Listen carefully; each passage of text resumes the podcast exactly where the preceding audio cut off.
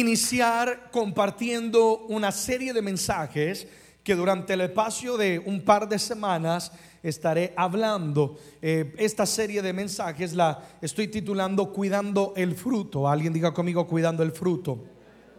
Eh, en los cuales yo quiero hablar sobre la importancia de que toda la iglesia se apasione y aprenda a cómo afirmar al nuevo creyente, es decir, al recién convertido. Una labor que nos corresponde no solamente a un grupo selecto, sino a todos nosotros como iglesia de Jesucristo que somos. Quiero hablar de una problemática que veo en el mundo entero en lo que es la iglesia de Jesucristo. Se predica el Evangelio, pero no continuamos con la extensa y necesaria labor de que cada persona que un día derrama una lágrima ante el Señor y entrega su corazón, de que esta persona no quede ahí en una emoción, sino que sea una genuina decisión que cambie su vida y los lleve a un crecimiento en las cosas de Dios. Alguien dice amén a eso.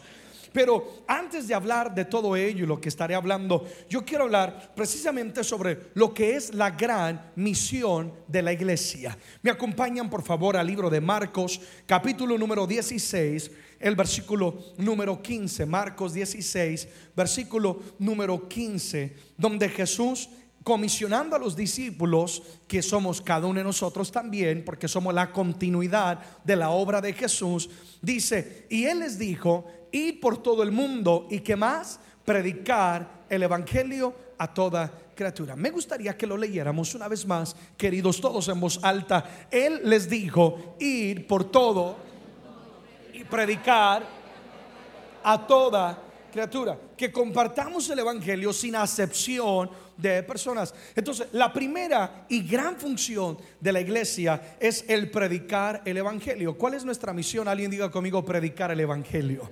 Una iglesia que no hace del evangelismo, del ganar, del compartir a Jesucristo con los demás, con el perdido, con la sociedad que tanto lo necesita, es una iglesia que ha perdido su razón de existir. Es una iglesia que no ha descubierto cuál es el propósito por la cual Dios la ha establecido. Y yo anhelo y yo deseo que nosotros como iglesia aquí, cada persona que me está viendo, sintonizando en diferentes partes del mundo, que donde tú estés con la iglesia no podamos unir para decir, yo quiero ser un predicador del Evangelio, yo quiero ser alguien que comparte las buenas del Evangelio. Jesús está diciendo que tenemos que ir por todo el mundo. Me habla de una función que nos saca de las cuatro paredes. La iglesia no puede predicar a Jesucristo si nos encerramos en cuatro paredes.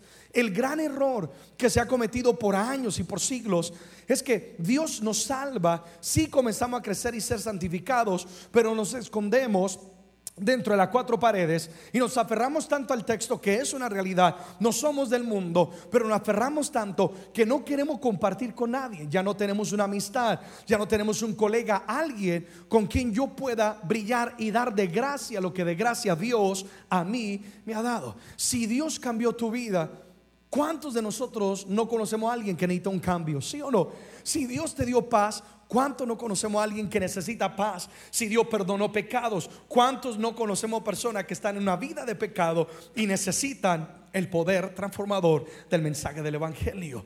Como iglesia tenemos que vivir apasionados por predicar a Jesucristo. El Evangelio es la solución que el mundo necesita y busca. El Evangelio es el poder que transforma vidas. Tú y yo somos testimonio de ello, ¿sí o no? Dile a alguien, Dios ha cambiado mi vida. Vamos, dile, Dios ha cambiado mi vida. El Evangelio es la llave que nos da la herencia de la salvación, la vida eterna y la comunión con Dios. Amigo y amiga, hermano y hermana, la misma pasión que existía en el corazón de Jesucristo por eh, alcanzar al perdido y predicar el Evangelio, tiene que ser la misma pasión o el mismo espíritu que guía a la iglesia de hoy en día. Alguien diga conmigo, mi misión predicar el Evangelio. Amado y amada, que nunca se nos olvide eso. No necesitas, como lo digo tantas veces, un micrófono, una corbata y una plataforma para hacerlo. El mensaje más poderoso del Evangelio muchas veces no es lo que decimos, es nuestra manera de vivir. Amén, amados. Entonces, en la escuela, en el trabajo, en la calle donde te encuentres, Dios siempre nos va a brindar la oportunidad para decirle a alguien cuánto lo ama Dios. Para llevarlos a los pies de Jesucristo y al conocimiento del poder transformador del mensaje del Evangelio. Amén. Entonces, He ahí nuestro propósito. Pero el trabajo no termina ahí. Eh, continuamente, Dios que me permite viajar a tantos lugares, eh, me encuentro eh, en eventos donde hace uno el llamado, la gente pasa estocada, quebrantada, porque es un momento de encuentro con Dios. El Espíritu trae convicción, luz a su vida de que hay pecado, necesita un cambio. Y la gente acepta a Jesucristo y no hay nadie para darle un abrazo. No hay nadie para por lo menos tomar la información y decir, quiero darte un seguimiento, quiero eh, extenderte mi corazón y mi mano como amigo del camino para que tú puedas no quedarte aquí, sino descubrir al máximo lo que Dios tiene para contigo. Entonces, el trabajo no termina con simplemente predicar el Evangelio. Ahí es donde comienza, ¿verdad que sí, amada iglesia? Entonces, vamos a lo que es lo siguiente, Mateo 28, versículo 19 y versículo número 20, donde dice, por tanto, ir y hacer que discípulos a todas las naciones. Por eso damos gracias a Dios que, que aquí en esta casa somos una casa misionera. Nuestros pastores ahorita están en Colombia, estarán en Venezuela predicando que el evangelio, haciendo que discípulos. Qué lindo es cuando la iglesia de Cristo entiende que que no hay nada más hermoso que tener un corazón misionero, que alcanzar otro lugar y otros países que lo necesitan. Pero dice la escritura, hacer que discípulos a todas las naciones, bautícenlos en el nombre del Padre, del Hijo, del Espíritu Santo, enséñele que guarden todas las cosas que os he mandado. Dice, y he aquí yo estoy con vosotros todos los días hasta el fin del mundo. La segunda misión de la iglesia, no solamente predicar el Evangelio, sino número dos, yo sé que esta iglesia lo sabe, ¿qué es, amados? Hacer. ¿Cuál es nuestra misión? Hacer discípulos. La escritura enseña o Jesús enseña y dice, no basta con ser un creyente. Hay una gran diferencia entre un creyente y un discípulo. Un creyente necesita ser animado. Un creyente le cuesta entregarlo todo. No, un discípulo refleja a Jesucristo. Un discípulo es comprometido, apasionado, sacrificado. Dios quiere hacer de cada uno de nosotros un discípulo. Que la santidad que había en Jesús esté en nosotros. Que así como Jesús nunca pecó, detestó el pecado, que nosotros también como creyentes lleguemos a ese nivel. Pero no acontece de la noche a la mañana. ¿Cuántos saben eso? Que el cambio no es de un momento a otro, aunque Dios hace cosas sobrenaturales, sino que es un proceso. Pero gracias a Dios que en nuestra vida como cristianos, como creyentes, han existido personas que han invertido tiempo en nosotros, que nos han amado, ¿verdad que sí?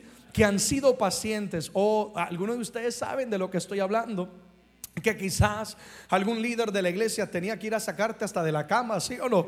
Y le dabas mil pretextos, no puedo, no tengo, y te recogían, te traían. Oh, al Señor si estás agradecido por alguien que invirtió tiempo en ti, en cada uno de nosotros, para que hoy en día seamos discípulos genuinos de Jesucristo.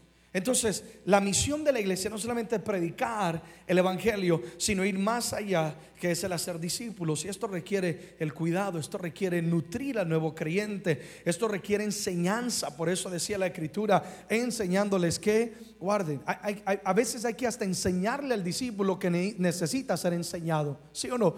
Porque uno viene del mundo con una mentalidad yo todo lo puedo, yo soy, mm, yo soy Superman, yo soy Batman, Chita, etcétera. No necesito a nadie. Y uno a veces hay que hasta enseñarle al nuevo creyente, mira, quieres que tu vida cambie, necesitas sentarte y escuchar la palabra de Dios. Necesitas abrir tu corazón al Señor. Entonces, la enseñanza, y esto requiere mucha paciencia, esto requiere amor, esto requiere compromiso, esto requiere tiempo, esto requiere dedicación. Entonces, un discípulo es lo que Dios quiere. ¿Qué quiere Dios de la iglesia? Discípulos. Amén. Para que la obra no termine con nosotros, sino que la obra que continúe. Si Jesús hubiera tenido solamente creyentes, ¿saben qué? Los creyentes creen por las señales y los milagros. Ustedes saben que, que mientras Jesucristo estaba con los discípulos y hacía señales y milagros, lo seguían a multitudes, ¿sí o no? Y donde iba, ahí estaban, porque eran simplemente creyentes. Cuando muere Jesucristo, salen huyendo, dudaban, se lamentaban. ¿Qué pasó? Ya vamos a desistir. ¿Por qué? Porque había solamente una creencia. Pero había un grupo selecto en lo cual Dios logró formar que un genuino discipulado. Y ellos a pesar del contratiempo, de las luchas, a pesar de los sacrificios, de que los quisieron matar, ellos se mantuvieron y no solamente se mantuvieron, sino que ellos expandieron el reino de Dios a toda la tierra. Tú y yo estamos aquí por el trabajo de esos discípulos. De esto es lo que estoy hablando. Qué triste fuera, qué triste fuera que ya no estuviera el pastor Hugo, la pastora Nubia o el pastor Erickson Qué triste fuera que pasara toda esta generación y no hayan discípulos que continúen la labor. Que la iglesia dependa de un solo personaje, no amados. El éxito del cuerpo de Cristo es cuando todos nos unimos y decimos queremos ser discípulos. Cuando todos nos unimos y decimos queremos que la obra continúe. Pregunto, ¿cuánto queremos que la obra de Dios continúe? Amén. Amados, hacer discípulos debe ser nuestra, nuestra meta que la palabra cobre vida en las personas y que el carácter de Cristo se refleje en ellos. Y también, una vez más, para que esta obra de la cual estoy hablando, de la evangelización del mundo, y, todo lo que, lo que tiene que ver con la evangelización, es que donde llega el reino de Dios, familias cambian. Amén. Donde llega el Evangelio, ciudades son transformadas. Necesitamos continuar esa obra de expander, de, de ir allá donde nadie quiere ir. Amén. Nuestra meta debe hacer, debe de ser de hacer discípulos. Y una vez más para esto debemos cuidar el fruto. Y el fruto es el nuevo creyente. Esa persona que Dios puso en nuestras manos. De nosotros depende como iglesia.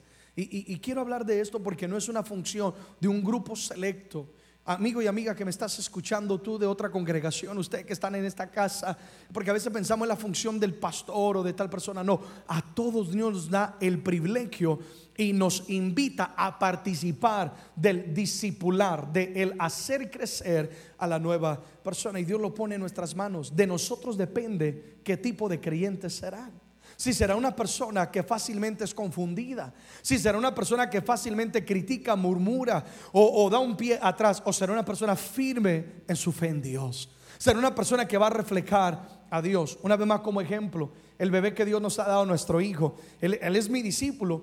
Yo le decía a mi esposa eh, meses atrás, y viéndola a él, yo le decía, amor, es un libro en blanco Dios nos ha dado, a ti, a mí nos ha dado un bolígrafo, una pluma, y nosotros somos los encargados de escribir en él cómo será su conducta, su carácter, su manera de ser, si será amable, respetuoso, o será grosero, o será orgulloso, o será una persona humilde. Si captan lo que estoy diciendo, la gente que Dios trae a su conocimiento, el Señor nos la confía a nosotros para que nosotros, guiados por la mano del Espíritu Santo, formemos en ellos el carácter de Cristo para que nosotros guiados por el Espíritu Santo escribamos en ellos los capítulos que los van a llevar a ellos a una vida libre de opresión, una, libra, perdón, una vida libre de pecado y una vida libre del pasado. Digan conmigo, haremos discípulos.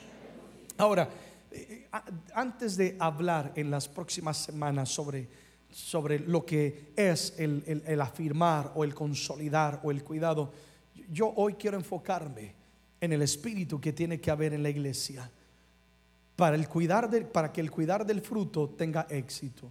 Tiene que haber un espíritu, porque todos podemos aportar un grano de arena. No, no quizás todos hacemos lo mismo, ¿verdad que no? Pero todos somos importantes.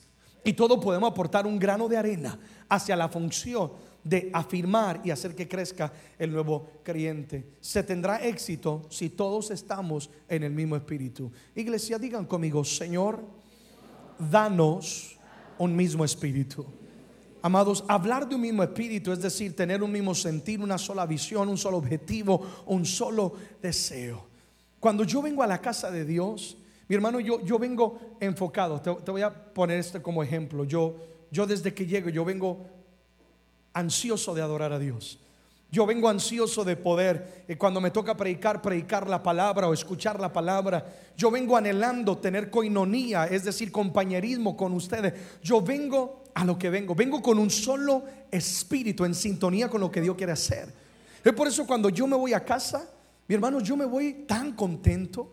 Yo, llego a casa, vivo un poquito retirado y llego a casa cansado, llego agotado, pero me voy a dormir con una sonrisa de oreja a oreja, que hasta Alexander tomando su tetero se me queda mirando, ¿qué te pasa papá? Pero es que me voy a dormir tan satisfecho porque sé que unido mi espíritu al espíritu de Dios y Dios algo hizo en esa noche. Amén. De esto se trata, tener un solo espíritu. Amén. Digan conmigo un mismo espíritu. Y quiero hablar de cuatro características de este espíritu. Número uno, que tiene que haber en la iglesia. Número uno, tiene que haber un espíritu de pertenencia. La iglesia no cumplirá la gran comisión que es, una vez más, hablé del predicar y hablé de, del discipular y ahí es donde nos vamos a estar enfocando. No se cumplirá si no hay un espíritu de que mi amada iglesia, pertenencia. Romanos capítulo 12, por favor, verso 4 al verso número 5. Quiero leerlo en la nueva traducción viviente. Dice, así como nuestro cuerpo tiene muchas partes y cada parte tiene una función que específica, digan conmigo, soy importante. Amén. Yo quiero que entiendas eso. Porque el enemigo te dice, no, tú no eres importante, no te van a extrañar, eres uno más. Mentira del diablo. Tú tienes un lugar importante en la casa de Dios y en el reino de Dios. Amén. Versículo 5. El cuerpo de Cristo también. Nosotros somos las diversas partes de un solo cuerpo, que es la iglesia de Cristo en el mundo entero. Y nos pertenecemos. ¿Y nos qué? Una vez más, y nos pertenecemos unos a otros. Yo pertenezco a ti y tú perteneces a mí. Significa que lo que acontece en tu vida me va a afectar y lo que a mí me acontece te va a afectar. Si tú triunfas, yo voy a triunfar. Si yo fracaso, también el testimonio tuyo será manchado. ¿Alguien entiende lo que estoy diciendo? Es que el, apóstol Pablo está enfatizando la importancia de que la iglesia, al hablar de la iglesia, estoy hablando de la iglesia del mundo entero, de Jesucristo, tenga un sentido de pertenencia. Y lo hace dando como ejemplo la función de un cuerpo en la cual hay diferentes miembros, pero todos se pertenecen el uno al otro. Es decir, que fuera del cuerpo, los miembros individualmente no lograrán su función ni su propósito. El pulmón no puede funcionar por sí solo. Necesita estar conectado a las vías respiratorias. Necesita estar conectado a las venas que le traen sangre, ¿sí o no? Al corazón que le bombea, etcétera, etcétera. Solo no puede funcionar. Queridos, yo quiero que entiendan algo. Dios nos llama y nos dice que nosotros somos una familia, somos una familia. Digan conmigo familia Amén. Si habla de familia, eh, eh, en una familia se corre la misma sangre, el mismo ADN. Entonces, todos somos una sola familia porque hemos sido lavados con una sola sangre. ¿Y la sangre de quién? De Jesucristo. Amén, amados.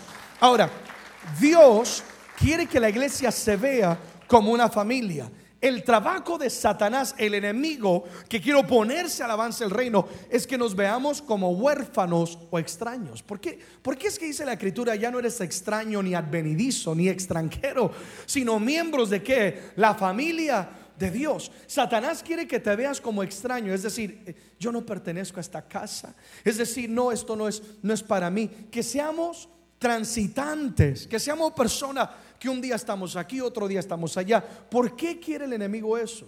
Porque él sabe que un genuino discípulo tiene sentido de pertenencia.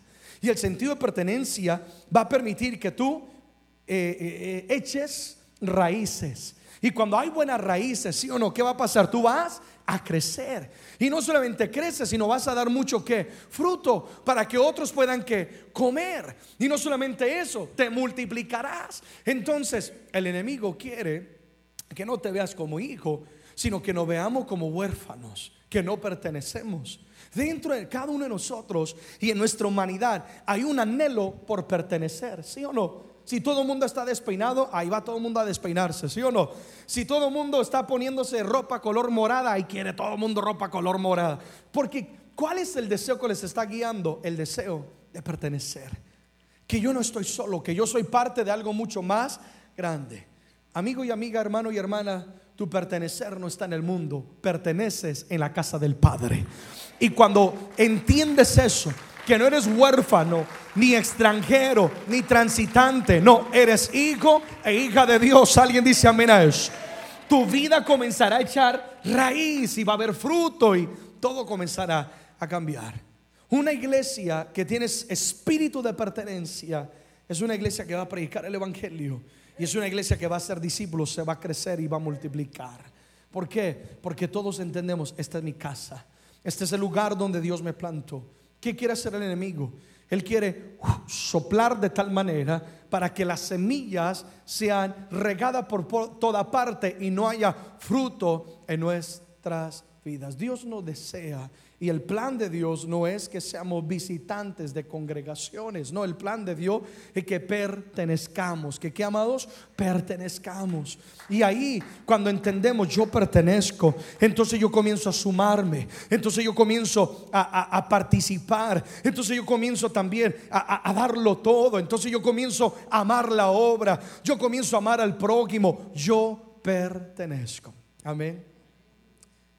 A veces estoy viajando y de vez en cuando hay algunos pastores que Dios les bendiga, nos hospedan en buenos hoteles, ¿eh? en unas camas que uno dice, Dios mío, aquí dormía el rey Salomón o qué. De vez en cuando, ¿eh? De vez en cuando son de esos que padre, que lo hagan más frecuente. Pero por más excelente que sea la cama, y ahí hasta te ponen que las, las, las, este, ¿cómo se dice? Las, las sheets, las sábanas, gracias, están poniendo atención. Las sábanas que son de Egipto y quién sabe de qué, me dicen hasta de Irak las traen, algo así. Pero por más elegante que sea, no duermo bien, me despierto y como tortícolis, todo mal, por más cómoda que sea. Pero yo llego a mi casa, mi hermano, y ahora tengo a mi esposa y tenemos nuestro niño ahí también, aunque él me pega, me patea, de vez en cuando hasta me orina la cama y le estoy abriendo mi corazón. Pero cuando yo llego, yo descanso de lo mejor. ¿Por qué? Porque yo pertenezco en casa. Porque ahí es donde, ahí es donde tengo que estar. Ahí es donde cumplo mi propósito. Habla esta casa, aplícalo también tú que estás oyéndome en otros lugares donde Dios te plantó, ahí perteneces y tienes que crecer y tienes que dar fruto. No dudes más, no eres un extraño, no eres un extranjero, eres parte de esta gran familia, de la familia de Dios. Espíritu de pertenencia. Amén. Segundo, tiene que haber un espíritu de pertenencia, pero tiene que ahora haber un espíritu de qué? De unidad. Hay que, ojalá que observen el orden. Si no hay pertenencia, si yo no siento que pertenezco, yo no me voy a unir. Pero cuando hay espíritu de pertenencia, la pertenencia lleva a la iglesia a otro nivel, que es el nivel o la dimensión de la unidad. Queremos conquistar, ¿qué necesitamos? Unidad. ¿Qué es lo que Satanás primero quiere hacer para detener la obra de Dios? Él quiere destruir la unidad. Y él ataca con el sentido de pertenencia.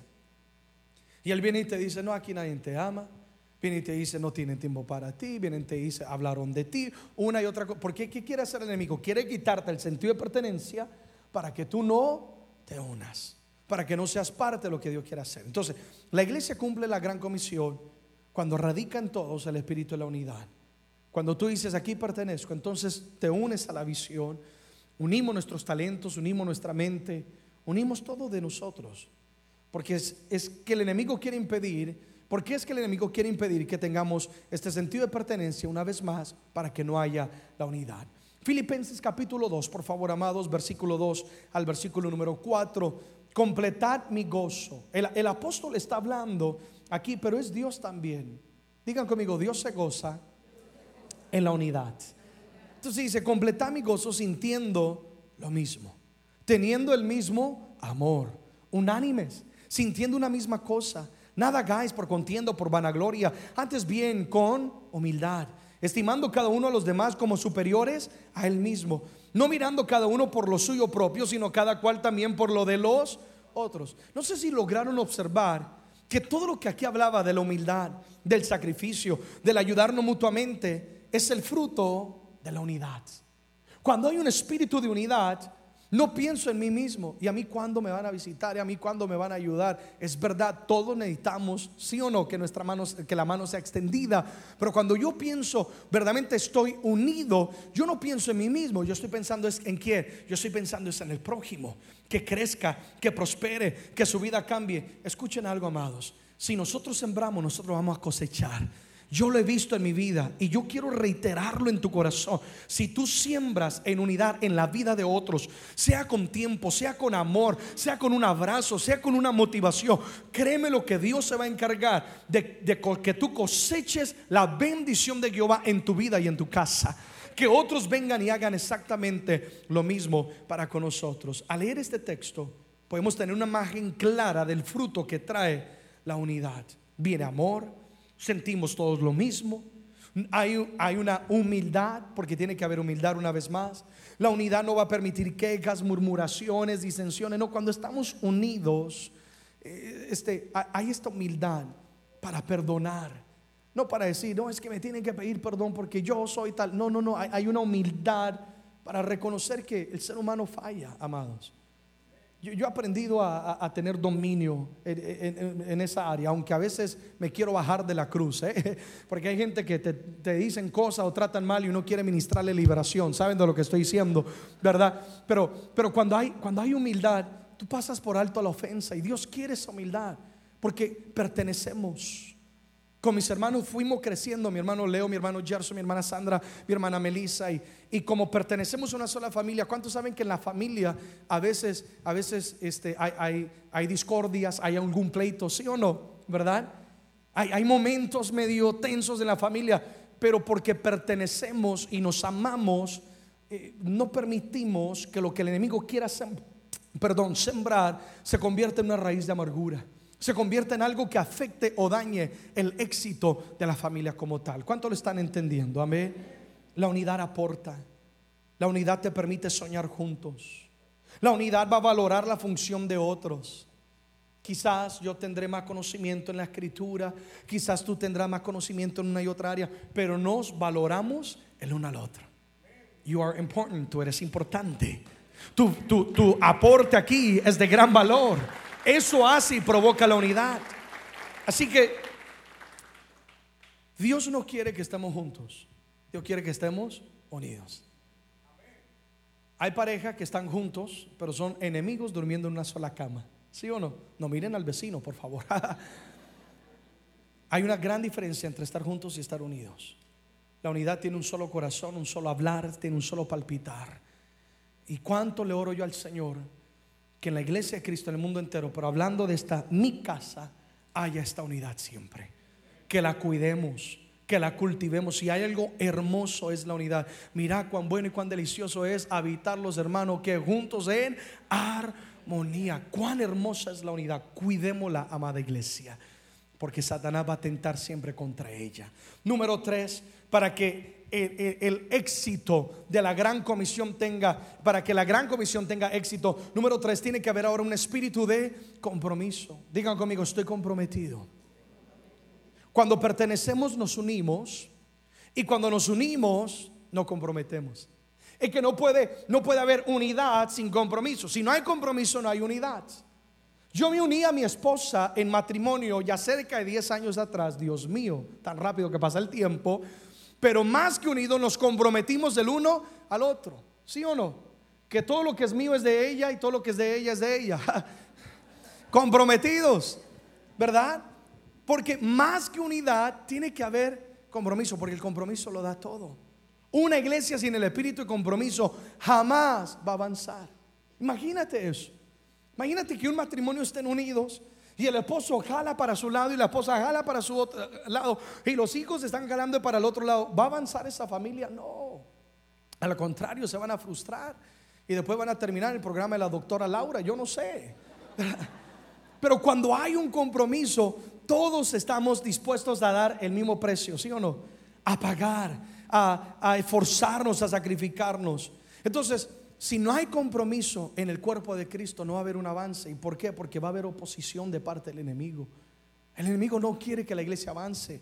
El enemigo no quiere que ese nuevo creyente crezca, se reproduzca, sea un discípulo, sea la luz al mundo, sea el próximo evangelista, pastor, adorador, yo no sé, hombre que va a impactar la nación. El enemigo no quiere, va a haber oposición.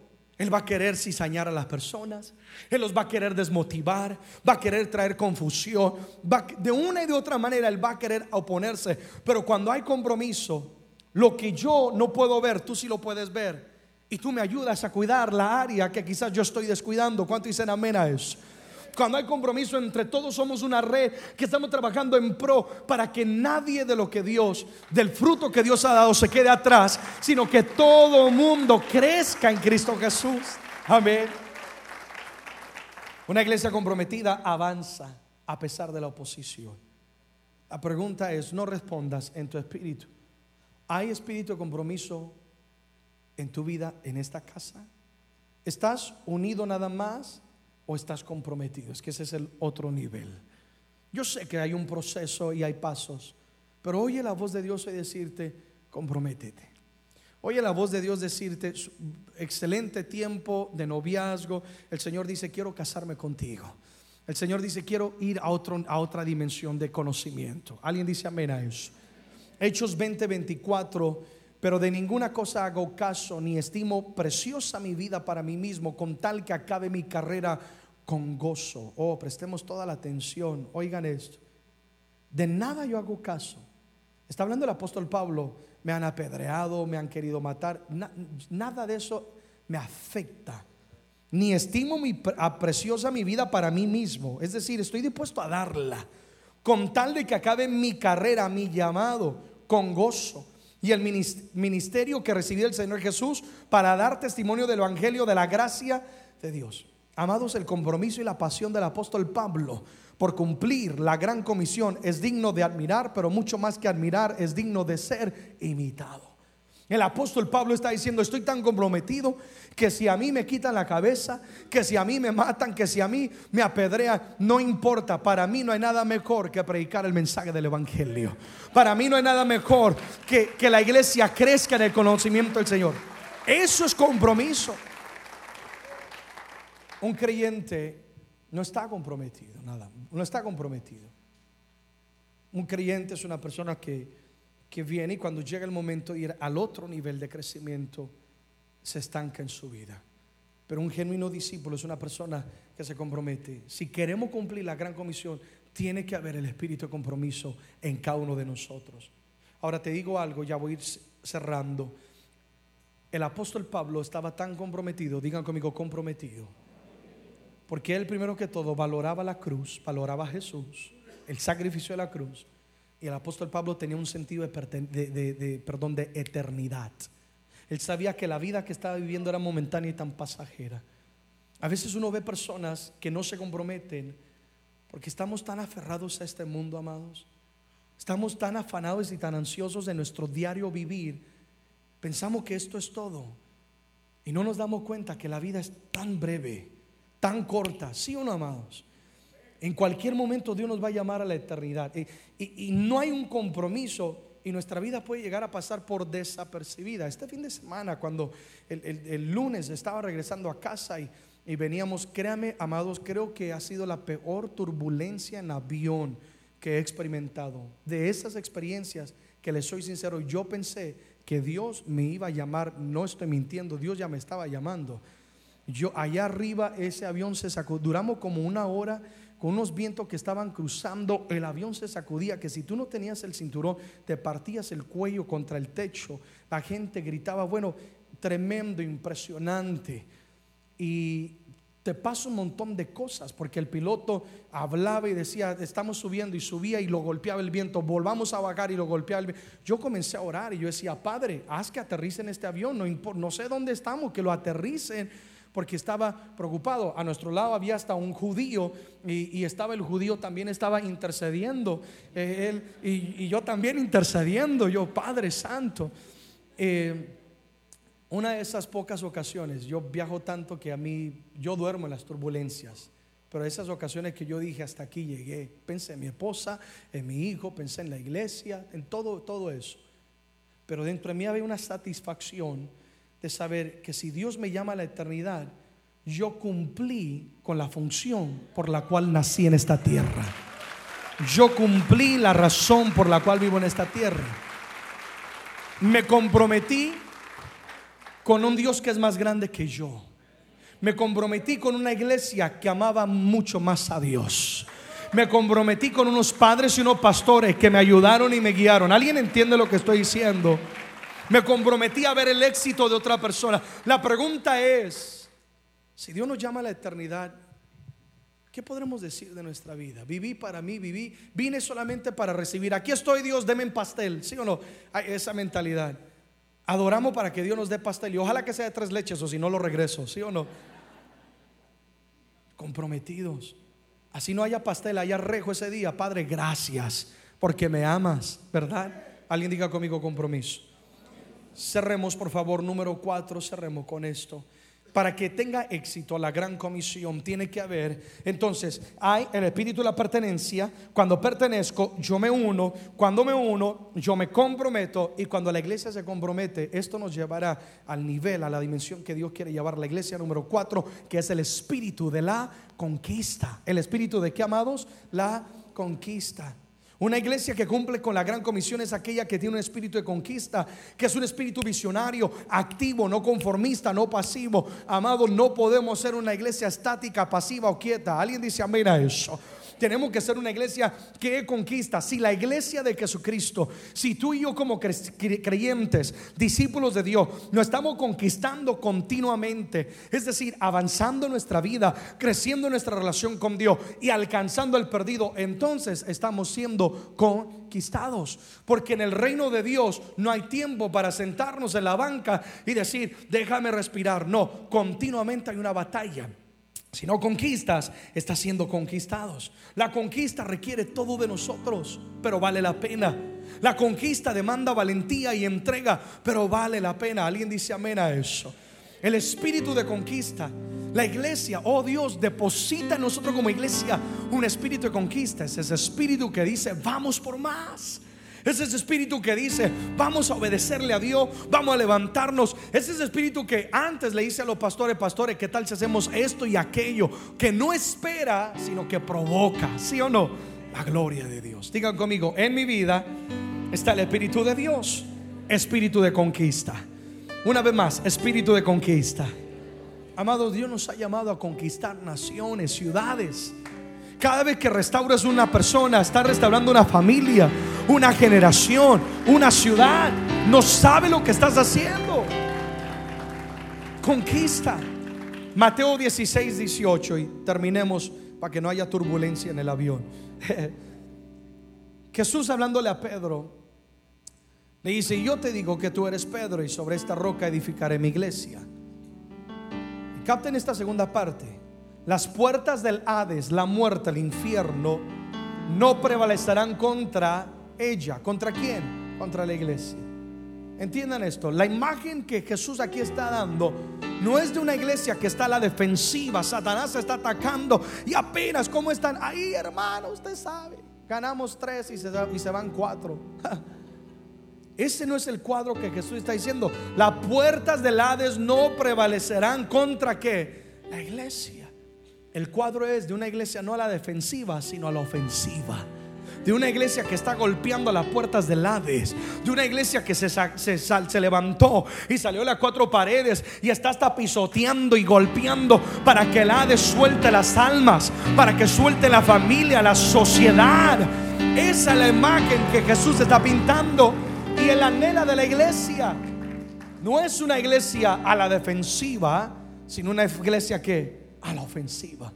¿Por qué gana el enemigo? Porque a veces, como cristianos, estamos a la defensiva esperando que nos va a golpear. No, tú tienes que tener como paqueado, ¿sí o no? Listo. Tú tienes que estar a la ofensiva, ¿verdad, amados? Continuamente atacando, continuamente conquistando. Entonces la iglesia que triunfa en la gran comisión es una iglesia que tiene un espíritu de conquista. Una iglesia que si es necesario ir hasta el mismo infierno, vamos a ir a arrancar las almas, ¿sí o no? Y cuando digo esto, estoy hablando de ir a aquellos callejones, estoy hablando de ir a aquellas ciudades. Me dicen a veces personas, pastor, ¿cómo va a visitar tal ciudad? No sabe que matan y comen del muerto. Sí, pero es que ahí yo tengo que ir, ahí tengo que arrancar almas, ahí tengo que transformar vidas. Es que no soy una iglesia pasiva, soy una iglesia activa. O vamos, alguien apláudale si verdaderamente lo estás entendiendo. Amén.